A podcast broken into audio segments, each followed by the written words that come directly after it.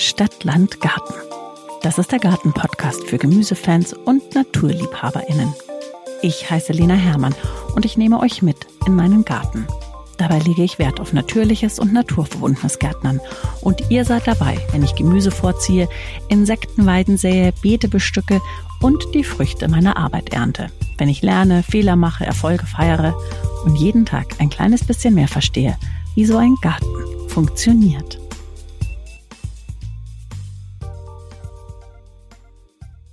Hallo, ihr Lieben. Ja, Alex befindet sich immer noch im Winterschlaf. Und ich befürchte, der dauert auch noch ein bisschen, denn jetzt ist es ja noch mal richtig kalt geworden und es hat geschneit. Daher habe ich mir für diese Folge jetzt Unterstützung an die Seite geholt.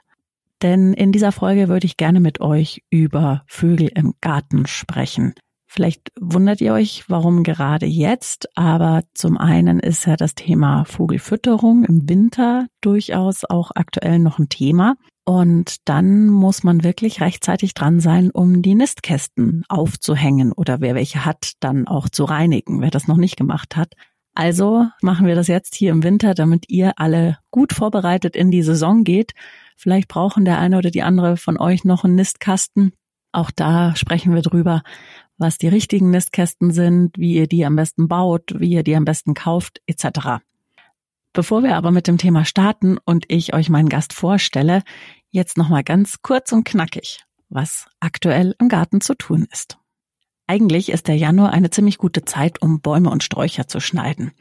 Aber aufgepasst, solange es friert oder in der Woche nach dem Schnitt nochmal Frost droht, solltet ihr nicht zur Schere greifen denn dann würdet ihr tatsächlich Schäden im Holz verursachen und macht euch außerdem nicht zu viel Stress. Gerade Wildsträucher müssen nicht jährlich geschnitten werden. Es geht jetzt wirklich eher darum, wer zum Beispiel seine Johannisbeeren, seine Stachelbeeren noch nicht geschnitten hat, der sollte das dann langsam mal tun.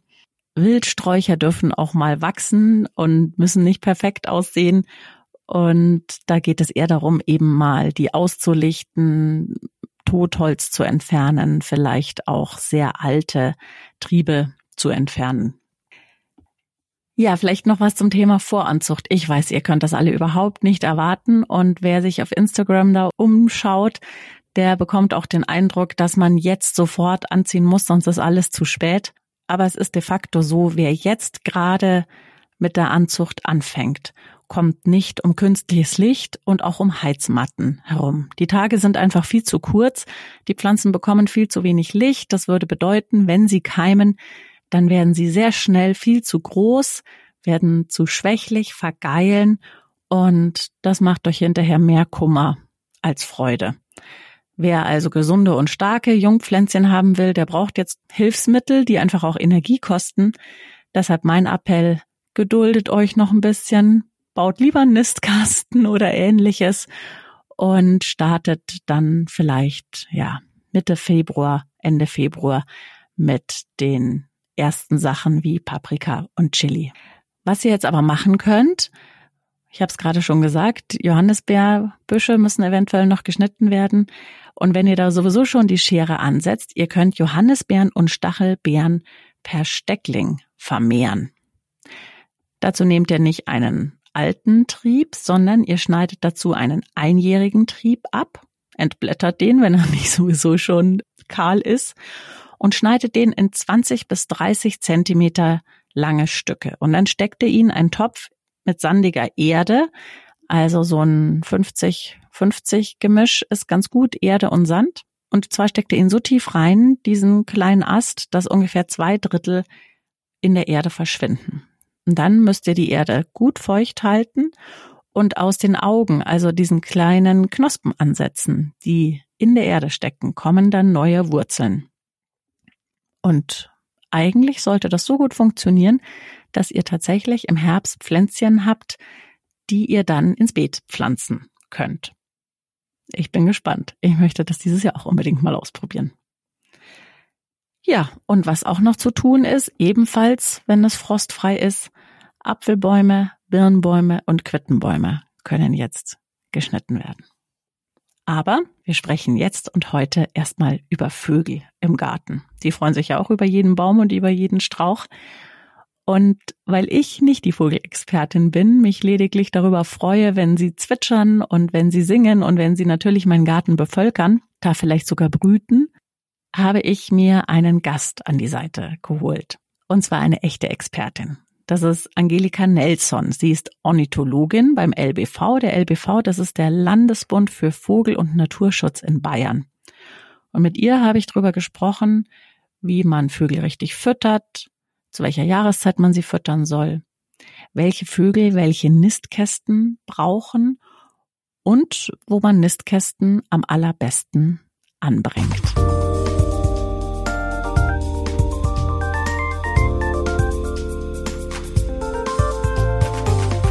Angelika Nelson, Sie sind Ornithologe beim LBV, also dem Landesbund für Vogel- und Naturschutz in Bayern. Was sind denn so die wichtigsten Vögel in unseren heimischen deutschen Gärten? Das sind so 10 bis 15 häufige Arten. Da gehört natürlich zum Beispiel dazu eine Kohlmeise, eine Blaumeise, aber auch Finkenvögel. Also zum Beispiel ein Buchfink, ein Grünfink, die kommen gerne in die Gärten. Rotkehlchen ist natürlich besonders schön, wenn man das auch im Garten oder am Balkon vielleicht sogar hat. Und natürlich vergessen darf man auch nicht die Amseln. Das ist ja eigentlich der Vogel, der in den meisten Gärten in Bayern und ich glaube in ganz Deutschland eigentlich vorkommt. Also das sind so ein paar der häufigen. Haussperling gehört vielleicht auch noch dazu. Wenn man im ländlichen Raum lebt, dann ist da eher sein Cousin der Feldsperling unterwegs. Also da muss man auch mal genau hinschauen, welcher der Spatzen da wohl im, im Garten herumhüpft. Und es gibt auch noch die Türkentauben, Rabenkrähen, Elster. Das sind jetzt dann vielleicht alle schon so ein bisschen Gäste, die jetzt nicht jeder unbedingt in seinem oder jeder in seinem Garten haben möchte. Aber es sind auch heimische Vögel und haben auch ihre Berechtigung, in den Garten zu kommen. Was ist denn mit den Spechten? Oh ja, natürlich, Spechte auch. Also die Arten, die im Garten vorkommen, sind eigentlich Vogelarten, die ursprünglich im Lebensraum Wald vorkommen. Da gehört natürlich auch der Buntspecht zum Beispiel dazu. Mhm. Oder auch ein Grünspecht. Der Grünspecht ist ja eigentlich eher ein Bodenspecht, also der kommt jetzt eher auf den Wiesen vor und sucht sich dort Ameisen. Drum sieht man dann auch im Garten meistens eigentlich am Boden sitzen. Ah, schon habe ich was gelernt. Wenn ich in den Garten komme, gerade morgens, dann passiert es mir mit Regelmäßigkeit, dass ich tatsächlich einen Grünspecht aufscheuche und der fast immer meiner Wiese irgendwie sitzt. Und ich habe mich schon gewundert, wieder was gelernt. Und die Ameisen frisst, das finde ich super, weil die Ameisen natürlich schon auch in so einem Gemüsegarten manchmal echte Plagegeister sind, wenn man da barfuß oder mit äh, so Sandalen rum rumwerkelt und die einem dann immer in die Füße beißen. Ja, aber darum ist eben auch ganz wichtig, dass man selbst eben den Garten jetzt als Lebensraum auch im ökologischen Gleichgewicht hält. Ne? Wenn man da eben Tiere hat, wie den Grünspecht zum Beispiel, der dann halt eben die Ameisen unter Kontrolle hält. Welche der heimischen Vögel sind denn besonders bedroht und brauchen ja unsere menschliche Unterstützung? Und zwar gehört da zum Beispiel leider der Haussperling dazu. Also das mhm. ist jetzt vielleicht für viele noch so der Allerweltsvogel, den man einfach überall sieht. Aber wenn man jetzt mal genau aufpasst, sieht man den eigentlich nicht mehr so häufig. Wie unterscheidet man denn den Haussperling vom Feldsperling? Also der Haussperling, der hat einen grauen Kopf. Und der kommt ja auch eher eben so im bewohnten, im Siedlungsbereich vor, also eher, wo es ein bisschen grau ist, eben wo viele Gebäude sind. Und der Feldsperling, der hat einen schokobraunen Kopf. Das ist also eher wie so die dunkle Erde auf einem Acker, also eben eher so im ländlichen Bereich. Und noch dazu hat der weiße Backen und da einen schwarzen Fleck mittendrin. Beim Haussperling schauen Männchen und Weibchen unterschiedlich aus.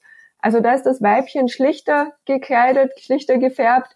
Das heißt, die ist eher nur so bräunlich. Beim Feldsperling schauen beide Geschlechter gleich aus. Also da ist Männchen und Weibchen sehr ähnlich. Also der LBV hat da auch äh, schöne Webseiten dazu. Also eigentlich zu jeder Vogelart, die in Bayern Super. vorkommt, haben wir da ein Porträt. Also da, da kommt man gern dazu. Perfekt. Das, mhm.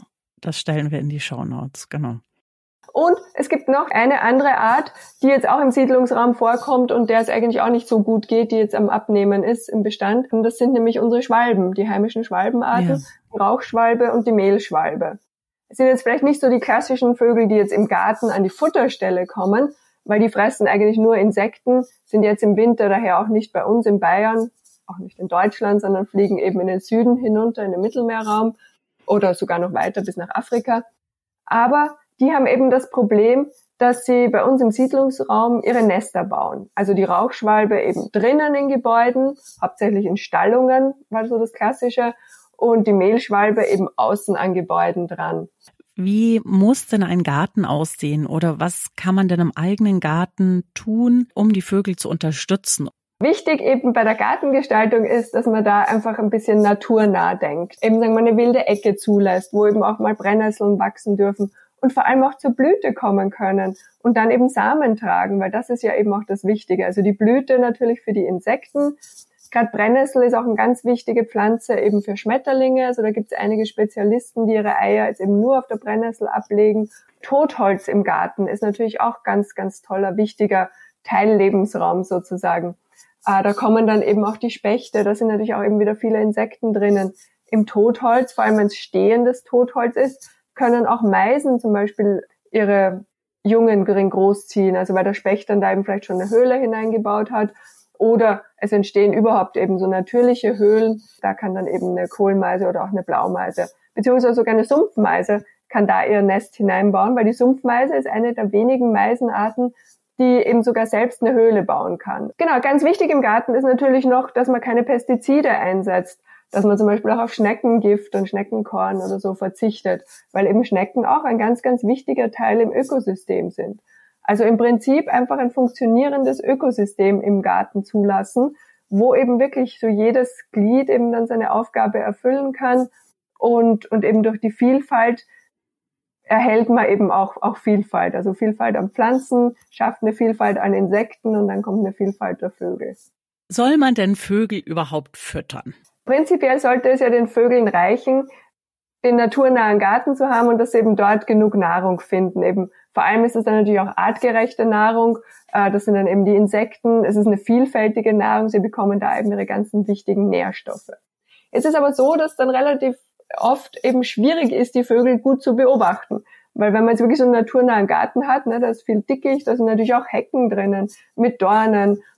Wenn man die Vögel jetzt eben wirklich schön beobachten möchte, dann hilft es natürlich eine Futterstelle aufzustellen, weil dann weiß man, dass die Vögel genau dort hinkommen, sich von dort das Futter holen. Also aus dem Aspekt darf man die Vögel gerne, gerne füttern, solange man eben ein paar Sachen äh, beachtet, dass man eben artgerechtes Futter anbietet. Aber man kann schon eben verschiedenste Sachen anbieten, weil dadurch kommen dann halt auch wieder mehr Vögel. Zum Beispiel eben Sonnenblumenkerne. Das ist halt das, das Klassische. Dann natürlich Haferflocken. Wenn man die ein bisschen in Öl tränkt, dann freut sich auch eine Amsel oder ein Rotkehlchen drüber, die ja eher Weichfutterfresser sind. Das heißt, die stürzen sich natürlich auf Rosinen. Also wenn man Rosinen an die Futterstelle bringt, dann kommen natürlich auch die Stare, aber eben eine Amsel holt sich die. Man kann auch Fettfutter anbieten, was gerade jetzt im Winter bei sehr kalten Temperaturen wirklich gut ankommt bei den Vögeln, weil es da eben wichtig ist, gerade für die, für die kleinen Vögel, für die kleinen Singvögel, eben genug Energie in möglichst wenig Zeit zu gewinnen, damit sie eben durch die Kälte gut durchkommen. Was ist denn Fettfutter? Sind das diese Ringe, Knödel? Genau, also unter Fettfutter kann man sich mal so den klassischen Meisenknödel vorstellen. Ja, der besteht aus verschiedensten Fettarten. Klassisch war es sogar, glaube ich, Rindertalg. Also den kriegt man jetzt auch immer noch beim Metzger, kann in den dann eben noch verschiedene Sämereien hineintun und das dann in verschiedensten Formen ausbringen. Eigentlich besser nicht in diesen kleinen Netzen, so wie es, früher war, weil sich da eben manche Vögel doch mit ihren feinen Füßchen, eben gerade zum Beispiel eine Blaumeise drin verheddern können, hängen mhm. bleiben. Und wenn man da jetzt eben nicht wirklich jeden Tag drauf schaut oder so, kann es eben auch passieren, dass die dann sterben. Ja. Also wenn man das eben sieht, sofort vorsichtig eben hingehen, den Vogel befreien und ja, am besten eben keine Netze verwenden, sondern man kann eben dieses Fettfutter dann auch in verschiedene Formen hineinstecken und mit Schnüren eben an Bäume hängen. Oder man kann zum Beispiel auch einen Fettaufstrich machen. Gerade ein Kleiber oder so freut sich, wenn man das Fett praktisch an einem Baumstamm aufstreicht. Mhm. Der holt sich das dann direkt, direkt von dort. Und da geht's dann tatsächlich auch um das Fett. So ist es. Also da geht es wirklich ums Fett, weil Fett einfach eine super Energiequelle ist. Also das kann wirklich gut umgesetzt werden, gut verdaut und liefert rasch Energien. Wenn man auf tierische Sachen verzichten möchte, kann man natürlich immer Pflanzenfette verwenden. Da eignet sich halt Kokosfett, weil das erhärtet. Also das wird halt relativ hart, wenn es kalt ist und man kann da eben auch schön Sachen formen. Kokosfett muss man halt eben wieder bedenken, dass es relativ lange Transportwege hat und man ja. sollte dann halt eben auch wirklich darauf achten, wo das angebaut wird und wie es dort vor allem angebaut wird. Weil das ist halt generell bei der Vogelfütterung so, wenn wir jetzt unseren Vögeln hier was Gutes tun wollen und denen helfen, sie unterstützen, dann wollen wir natürlich irgendwo anders nicht den Vögeln schaden. Weil dort jetzt eben, sagen wir, Sonnenblumenfelder eben mit Pestiziden angebaut werden ja. und vielleicht sogar die, die regionalen Vögel verscheucht werden, damit die das eben nicht fressen, damit das geerntet werden kann und dann an unsere Vögel weitergegeben. Also da ist auch ein bisschen Problematik dahinter. Vögel hängen auch meistens davon nicht ab, sondern die haben viele verschiedene Futterquellen. Selbst wenn da jetzt eine Futterstelle ist, nehmen die jetzt nicht ihren ganzen Nährstoffbedarf von dieser Futterquelle, sondern die fliegen herum. Dazu gehört ja zum Beispiel auch, dass man gerade seine Stauden eben nicht im Herbst komplett runterschneidet, sondern stehen lässt über den Winter, weil es ja da auch genug Pflanzen gibt, auf denen die landen können, gerade so die hochstieligen und sich da eben auch an den Samen bedienen können. Genau, da freut sich zum Beispiel auch ein Stieglitz sehr drüber. Also die fallen dann oft im Trupp ein. Also so eine Stieglitz sieht man selten allein. Oder auch Erlenzeisige später dann im Winter. Also die kommen meistens so in Gruppen von ja fünf bis zehn, sogar 15 Individuen. Und die haben dann eben gern so Ansitzwarten, beziehungsweise holen sich auch die Samen, zum Beispiel noch aus der wilden Karde oder aus anderen heimischen Stauden, die man da stehen lässt. Sollte man das Füttern dann wirklich auf die kalten Monate beschränken? Also wenn man eben Spaß hat an der Vogelfütterung und, und sich da eben weiter dran erfreuen will an den Vögeln, darf man die gerne auch das ganze Jahr über füttern. Man darf sich nicht wundern, dass vielleicht in, im, gerade im Frühjahr und dann noch in den Sommermonaten weniger Vögel an die Futterstellen kommen. Es liegt auch am Revierverhalten der Vögel. Also jetzt im Winter, ich sehe es ja bei uns im Garten, da sind jetzt manchmal 10 bis 15 Amseln auf einmal an der Futterstelle. Das ist natürlich im, im Frühjahr oder Sommer undenkbar weil da wird unser Garten bloß von ein, maximal zwei Amselpaaren besetzt. Die haben da ihre Reviere und die lassen da natürlich niemand anderen an die Futterstelle ran. Also daher kann man da maximal vier Vögel an der Futterstelle sehen und selbst die kommen sich da nicht zu nahe. Man muss natürlich auch beachten, dass man die Futterstellen sauber hält, weil durch die warmen Temperaturen natürlich können sich auch Bakterien oder Viren, die da eventuell übertragen werden können, schneller fortpflanzen und schneller zum Problem werden. Ich habe mal gehört, dass es im, gerade im Frühjahr, wenn die Jungvogelaufzucht beginnt, erstens wichtig ist, dass gerade die Kleinen viel so eiweißhaltige Nahrung bekommen, dass da eben sowas wie getrocknete Mehlwürmer, das kriegt man ja relativ einfach, eigentlich besser sind als so diese klassischen Körner. Und dass man vor allen Dingen aufpassen muss, dass kein Erdnussbruch in dem Futter ist, weil daran wirklich die kleinen Vögelchen ähm, ja ersticken können, weil die zu groß sind. Stimmt das? Also es stimmt auf alle Fälle, dass die Jungvögel eigentlich von allen Singvögeln mit Insekten großgezogen werden müssen, weil das einfach eiweißreiche Nahrung ist und das brauchen die, weil sonst können die sich eben nicht gut entwickeln. Und das wissen auch die meisten Vogeleltern, also zumindestens die, die jetzt eben schon ein bisschen Erfahrung haben. Das sind jetzt getrocknete Mehlwürmer vielleicht auch nicht so gut, weil die einfach ja eben zu trocken sind. Okay, also das heißt, ich kann ein bisschen darauf vertrauen, dass die Eltern so gut instinktiv Bescheid wissen, dass sie ihre Vogelkinder mit dem Richtigen füttern. Genau, vor allem auch, wenn eben die Umgebung stimmt. Also wenn die eben in der Umgebung genug Insekten finden. Und vor allem, es hängt auch immer dann von, von der Art ab. Also es ist jetzt nicht, man kann jetzt nicht generell sagen eben, dass es schlecht ist und man darf auf keinen Fall eben Erdnussbruch im, im Frühjahr oder, oder Sommer füttern. Wenn Erdnüsse sind natürlich auch wieder kein kein heimisches Futter. Ja. Also von dem her, also wenn es nicht nur unbedingt notwendig ist, würde ich von dem überhaupt abraten. Da lieber eben eine, eine Walnuss aufknacken und die rauslegen, weil die, die können die Vögel dann doch in leichter in kleinere Stücke äh, zerbrechen und würden sie jetzt auch nicht unbedingt an die Jungen weitergeben. Also. Dann müssen wir jetzt noch über die Nistkästen sprechen. Wie sieht ein guter und passender Nistkasten überhaupt mal aus? Es ist natürlich eben wieder schön für uns, wenn man eben noch mehr Einblicke in das Leben der Vögel bekommt. Also wenn man die jetzt eben nicht nur bei der Nahrungsaufnahme beobachten kann, sondern eben vielleicht sogar beim Brüten zuschauen. Vögel natürlich, wenn die ihr Nest bauen, sind natürlich sehr heimlich, weil die wollen ja nicht, dass das von der Katze entdeckt wird oder vom Sperber, also von irgendwelchen Vögeln, die ihnen da schaden oder Tieren, die ihnen schaden könnten. Aber wenn wir jetzt eben einen Nistkasten anbieten, also praktisch eine Höhle, wo eben dann Höhlenbrüter hineingehen können, dann können wir wieder die Vögel gut beobachten. Wir können dadurch natürlich auch nur den Arten helfen oder eben Unterstützung bieten, die jetzt auch in Höhlen brüten. Also eine Amsel zum Beispiel wird da nie hineingehen, weil eine Amsel, die baut sich ihr offenes Nest, am liebsten in einem Dornenstrauch, in einer Heckenrose, weil sie da einfach geschützt drinnen ist und nochmal mhm. sicher, mhm. ne, durch die Dornen, also kommen da jetzt irgendwelche, vor allem Säugetiere, jetzt nicht, nicht so leicht hinein. Oder auch eine Mönchsgrasmücke, die baut sich auch ihr offenes Nest in zum Beispiel einem Haselnussstrauch. Also da, da muss einfach eben wieder das Umfeld passen. Gerade eben diese Höhlen, die brauchen, also da brauchen die kleinen Vögel eben Spechte, die ihnen sozusagen die Höhlen aushämmern und wo sie dann nachher einziehen können. Und um das jetzt eben zu unterstützen und da eben mehr Höhlen anzubieten, hängt man eben gern Nistkasten auf. Also das ist halt so das, das Klassische, wie man Vögel gut beobachten kann und ihnen eben auch zur Brutsaison helfen. Schöne Nistkästen sind aus Holz, ja, weil das einfach so natürlich ist. Es gibt aber auch Holzbeton, also das sind vor allem dann sehr langlebige Nistkästen, die man da aufhängen kann. Und man kann Nistkasten entweder kaufen, aber auch selber machen. Wenn man eben selber macht, also findet man viele Anleitungen, zum Beispiel auch vom LBV im Internet, je nach Vogelart, ob das jetzt, kann man sich ja gut vorstellen, ob es ein kleiner Vogel ist oder also wie eine Blaumeise oder ein Star, gibt es da halt doch natürlich Unterschiede in deren Ansprüche an die Nistkästen. Auch im Zusammenhang mit wie groß die Einflugsöffnung sein soll, eben wie groß das Loch ist praktisch, durch das äh, ein Vogel eben in den Kasten hineinkommt. Ist natürlich beim Star um vieles größer als bei der Blaumeise. Aber beim größeren Loch kommen natürlich auch andere Tiere wieder hinein. Also da kommt zum Beispiel auch ein Marder, wenn der da hochklettern kann, ganz gut mit der Pfote hineinlangen und sich die Eier und Jungvögel rausholen. Star kann sich da natürlich ganz gut wehren. Die sind meistens sowieso in der Kolonie. Wenn dann da so zehn Stare auf diesen Marder losgehen, wird sich sehr wahrscheinlich auch nochmal gut überlegen, ob er da jetzt tatsächlich heute Eier fressen möchte oder nicht vielleicht doch lieber vegetarisch lebt.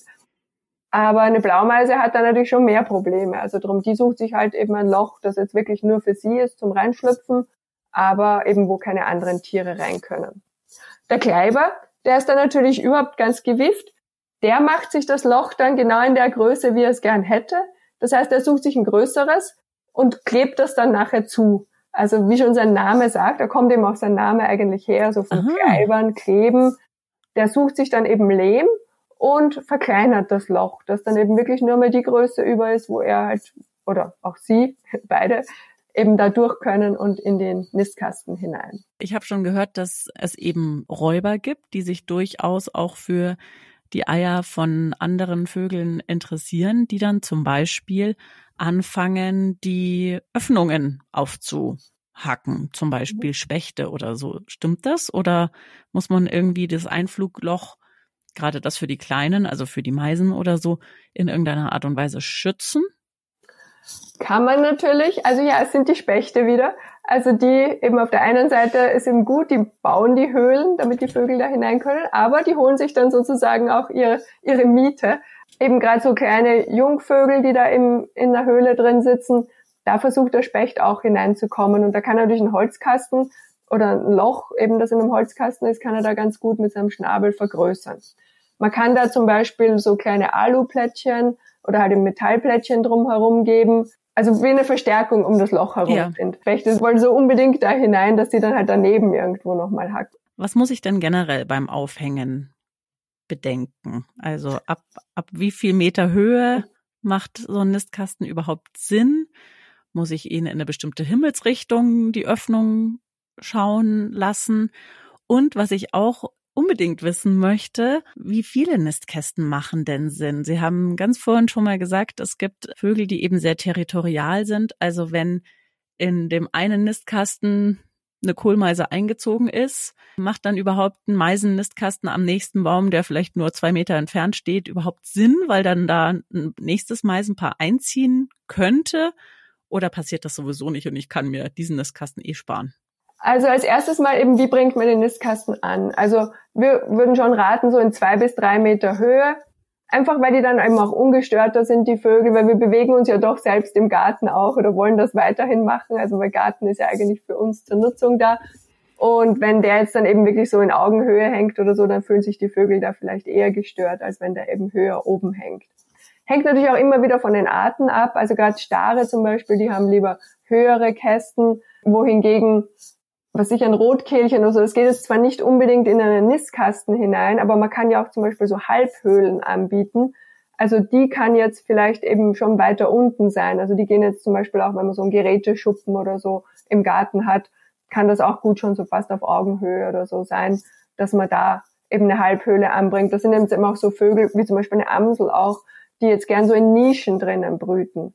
Die Ausrichtung ist natürlich auch wichtig. Also wenn jetzt das Einflugloch so nach Westen ist und wenn da eben vor allem das Wetter immer der Winde und Regen alles vom Westen kommt, ist das ungünstiger, weil es da natürlich dann eben auch nass ist im, im Kasten drinnen und der Kasten wird dann wahrscheinlich auch von den Vögeln nicht angenommen, weil die achten natürlich auch auf solche Sachen. Von dem her ist einfach so eine Ausrichtung nach Osten oder Südosten eigentlich recht gut. Jetzt auch nicht unbedingt eben in der vollen Sonne, weil da wird es eben auch recht warm eigentlich im Kasten drinnen. Also mhm. vor allem dann auch später in der Saison, wir im Juni oder so, wenn da noch Jungvögel drin sind.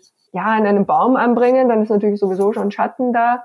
Oder wenn man es jetzt sagen wir mal an einer Scheune oder an einer Wand anbringt, dann sollte man da eben schon ein bisschen drauf achten, dass da entweder eben sogar noch ein bisschen Dach drüber ist. Genau, was war jetzt noch die andere Frage, die habe ich. Also ja, wie viele? Die Nachbarschaft. Genau. Das hängt natürlich auch wieder voll von der Art ab. Also wie Sie jetzt schon vermutet haben, bei einer Blau- oder Kohlmeise, die jetzt eben recht territorial sich verhalten, braucht man nicht so viele Kästen im Garten oder darf dann nicht erwarten, dass die alle angenommen werden. Die Vögel verwenden ihre Nistkästen jetzt nicht nur zum Brüten, sondern die gehen zum Beispiel auch im Winter da in diese Kästen hinein, weil das einfach ein geschützter Ort ist, in dem sie guten Schneesturm, Eisregen und so über, überleben können. Oder auch eine kalte Nacht. Also manche Vögel ziehen dann auch in diese Kästen in Gruppen ein. Also da sind dann vielleicht so, so fünf, fünf kleine Zaunkönige drinnen, die sich da gemeinsam eben wärmen, also so wie so Gruppenkuscheln. Da können dann natürlich schon mehr Kästen eben näher beieinander hängen. Also da haben die dann auch sozusagen eine Funktion auch wenn die dann eben jetzt nicht zum Brüten verwendet werden. Bei Staren zum Beispiel ist es natürlich wieder ganz anders oder auch beim Haussperling. Da kann es sogar wichtig sein, dass da eben mehrere Kästen in unmittelbarer Nähe aufeinander aufgestellt, aufgehängt sind, weil die eben gerne so in der Kolonie brüten. Haussperling hat man eben rausgefunden, die brüten tatsächlich nur in der Kolonie. Also wenn man da jetzt einen Kasten aufhängt, wird da wahrscheinlich kein Haussperling reingehen, sondern der wird wahrscheinlich von einer Blau- oder Kohlmeise verteidigt werden, weil eben Höhlen normal recht rar sind und man ihn eben nicht leicht findet. Also einfach am besten mal selbst beobachten. Man weiß ja oder sieht dann eben vielleicht auch schon, wie viele Kohlmeisen man eigentlich im Frühjahr und Sommer im Garten hat. Und dementsprechend würde ich dann eben die Anzahl an Nistkästen ausbringen, wenn man die eben dort halten möchte oder denen eine Brutmöglichkeit bieten. Wann ist denn ein guter Moment, entweder neue Nistkästen aufzuhängen oder aber auch eben ja an die Nistkästen ranzugehen, um sie eben zu säubern? Wir raten eigentlich dazu, dass man es im Herbst macht, aber da eben gerne lang warten, weil eben gerade jetzt mit diesen milderen Temperaturen, die wir jetzt oft im, im Herbst erleben, kann es eben sein, dass da jetzt nochmal eine, eine zweite oder dritte Brut sogar drinnen ist vielleicht. Also da muss man wirklich aufpassen. Und das ist eigentlich auch eine gute Zeit, im Herbst neue Nistkästen aufzuhängen. Weil da sind viele Jungvögel noch unterwegs die eben schon sich vielleicht ein Revier für nächstes Jahr suchen und einfach schon mal ein bisschen eben die Gegend auskundschaften. Wo gibt's vielleicht was, wo sie brüten könnten nächstes Jahr? Und da ist natürlich gut, wenn die im Herbst da eben schon was finden. Aber es ist eigentlich nie eine falsche Zeit, einen Nistkasten aufzuhängen. Man kann das genauso gut dann natürlich im Frühjahr noch machen, weil da ja eben auch einfach der Bedarf dann da ist. Und, und also wenn da genug Vögel da sind, dann werden die auch in diesen Kasten einziehen. Und wer jetzt Ende Januar seine Nistkästen noch nicht sauber gemacht hat, dann am besten möglichst schnell oder noch warten, bis jetzt so diese ganz kalten Tage und Nächte vorbei sind? Also ich würde jetzt noch diese kalten Nächte abwarten und das dann erst wirklich im Frühjahr eben sauber machen. Hängt natürlich auch wieder davon ab, für welche Vogelart dieser Nistkasten ist. Also die meisten Kästen sind ja eigentlich für Standvögel, also für unsere Vögel, die das ganze Jahr über bei uns sind. Das heißt, ja, da sollte man dann relativ bald, Ende Februar oder so vielleicht schon anfangen. Und vor allem auch darauf achten, eben ist das Material, was da drinnen ist, ist das tatsächlich alt? Dann soll es natürlich und darf es hinaus, darf man es rausnehmen. Wenn man jetzt aber merkt, das ist schon frisches Material, das da vielleicht mhm. eine Blaumeise oder so schon eingetragen hat, dann einfach drinnen lassen die Vögel kommen dann offenbar damit klar. Also ja, da werden dann vielleicht auch keine Parasiten mehr drinnen sein. Und offenbar hat der Vogel sich dann eben entschieden, da jetzt schon ein neues Nest drauf zu bauen. Also dann, dann ist eigentlich eh alles bestens. Dann ist eh so, wie man sich's wünscht. Wunderbar, vielen Dank.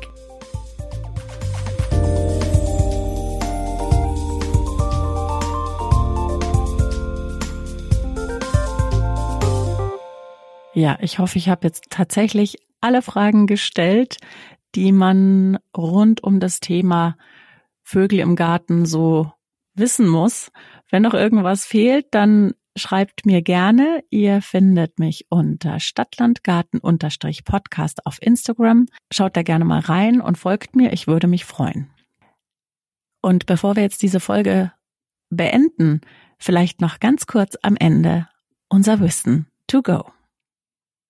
Also für mich besonders aufschlussreich war vor allem der sehr klare Appell von Angelika Nelson, dass es viel wichtiger ist, einen Garten zu haben, der Vögeln Unterschlupf, Nistplätze, Nahrung bietet und sie sich dort sozusagen selber zurechtfinden, selber versorgen können, als dass man mit vielen Hilfsmitteln versucht, sie zu unterstützen.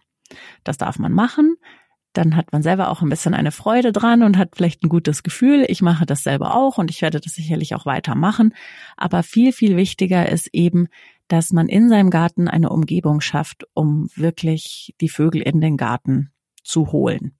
Also pflanzt noch ein paar Büsche mehr, eben auch mit Dornen, wie wir gelernt haben. Und wenn ihr Kinder habt oder Hunde oder selber Angst habt, da reinzufallen, dann pflanzt ihn in irgendeine Ecke. Ich habe beispielsweise im Herbst eine Schlehe gepflanzt, aber eben an einen Zaun. Also da kommt man nicht so wahnsinnig schnell hin. Allerdings muss ich sagen, ist sie im Moment so klein, die braucht noch ein paar Jahre, bis da, glaube ich, tatsächlich Vögel drin nisten können und dass denen hoch genug ist. Lasst eure Stauden so lang wie möglich stehen und achtet einfach auch darauf bei der Auswahl eurer Stauden, dass es wirklich ja, Pflanzen sind, die so viel Samen produzieren, dass da eben auch Vögel glücklich werden. Und ich finde auch ein sehr guter Appell von ihr ist, denkt immer darüber nach, dass ihr mit eurem Handeln tatsächlich auch die Umwelt schont und naturnah bleibt. Also Schaut, was es für Sonnenblumenkerne sind, die in eurem Vogelfutter verarbeitet werden. Denkt tatsächlich darüber nach, ob Kokosfett das richtige Fett ist, das in eurem Vogelfutter verbraucht wird oder greift vielleicht doch zu Rinderteig, wie Angelika Nelson es vorgeschlagen hat. Also überlegt einfach bei allen euren Einkäufen und eurem Tun ein bisschen, inwiefern ihr da wirklich helft oder an einem anderen Ende vielleicht doch noch mehr schadet. Wir hören uns wieder am 5. Februar und dann spreche ich hier über Paprika und Chili. Denn das sind ja die Gemüsesorten, haben wir ja ganz am Anfang schon gehabt, die besonders früh angezogen werden können und müssen, damit sie eben hier in unseren Breiten auch wirklich zur Reife kommen. Und damit ihr da richtig gut vorbereitet seid und die richtigen Sorten parat habt und wisst, wie ihr da losstarten könnt, habe ich mit Maria gesprochen. Die kennt ihr vielleicht schon von Instagram. Dort hat sie den Account Garten Meets und sie hat schon richtig viel Erfahrung mit Paprika und Chili gesammelt. Ich freue mich also sehr, da die nächste Folge mit ihr gemeinsam bestreiten zu können. Folgt uns auf Instagram, der Garten Meets am besten auch gleich mit. Dann verpasst ihr die neue Folge auf keinen Fall. Ich freue mich, wenn wir uns in 14 Tagen wieder hören und wünsche euch bis dahin eine wunderbare Zeit. Auch mal im Garten und auch mit den Vögeln. Bis dahin.